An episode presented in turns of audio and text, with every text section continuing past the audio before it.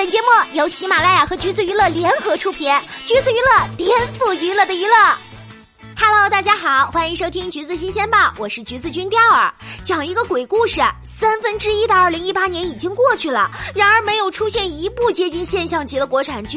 去年这个时候已经有《大秦帝国》和《人民的名义》了。至于今年，即便是被寄予厚望的《谈判官》《南方有乔木》《远大前程》，都像流星一样划过天空。前几天又有一部剧加入了悄无声息播出的行列，钓儿就身先士卒的感受了一回，工伤有点严重。这部剧就是《莽荒纪》，首播当天的收视是零点零五三，差不多扑街到尘埃里了。收视前三十名的表格里都找不到这部剧的名字。十年前的国产剧《闯关东》重播收视是这部剧的三点七倍。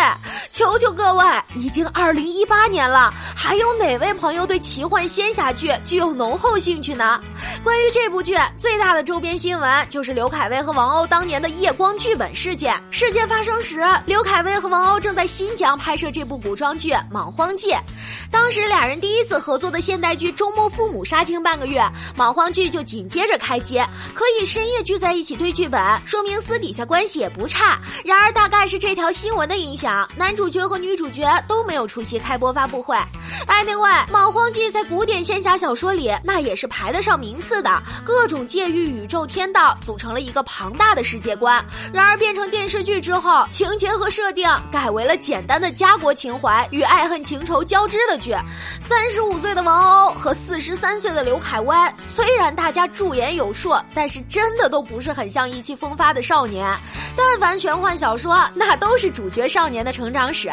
想想斗破苍穹的吴磊和舞动乾坤的杨洋，那至少还都有点少年感呀。再看看刘恺威。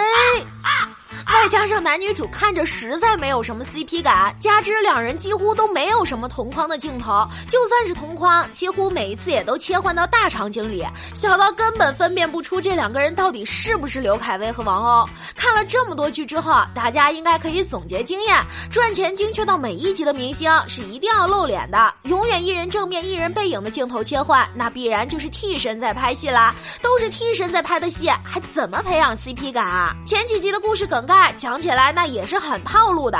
黑白学宫的余威来找季氏部落的季宁上山，因为呢他是命中注定的特招弟子。就是这么巧合，另外一个部落的少主也带着人马来抢季氏部落的原石。这位少主领了便当，就有人甩锅给男主了，要挑起两个部落的战争。然后分分钟就开战了，两个部落实力悬殊。开战以后，族长果然领了便当，真的是一点都不意外的情节。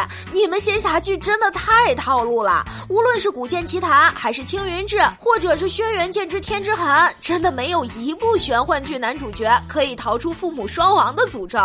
男主角被对手扔到湖里，结果来到一个叫摘星府的地方，遇见一个叫黄渤的神灵，然后呢，简单粗暴的就开始索要武功秘籍，眼睛一闭开始练功，眼睛一睁神功达成，第二集就拿到王者装备了，这也太强行开挂了吧！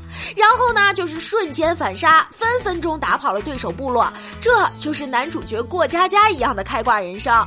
部落战争告一段落以后，纪宁跟着余威上黑白学宫，又从头开始结识志同道合的朋友。按照这样的速度，一部鸿篇巨制的《莽荒纪》至少可以拍一万集了。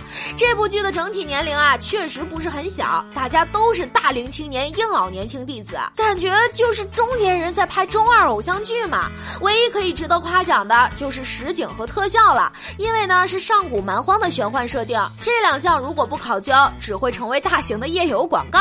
剧组还是认真跋涉西北拍的实景，倒是非常契合蛮荒世界。国产剧在自夸特效优秀的时候，都是最爱拿美剧《权力的游戏》作为参照，当然至今没有一部可以服众。不过《莽荒纪》好歹是比其他的同类剧优秀了一个 level，不信大家可以去回顾一下去年《上古情歌》的特效场景。那真是有了对比，才有了伤害啊！不过啊，话说回来，即使这部剧的特效再用心，那演员没有演技或者编剧不给力，也还是无济于事。谁吃饱了撑的看剧只看道具和场景呢？只有故事立起来了，这些才会成为加分项。现在这种题材的剧啊，是极为常见，无论是看一部还是十部，都没有任何区别。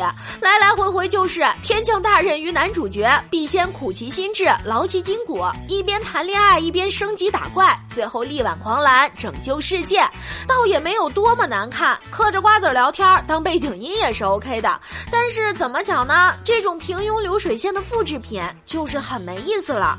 不知道各位听众老爷们有没有人在追这部剧呢？不如来跟我们讨论一下吧。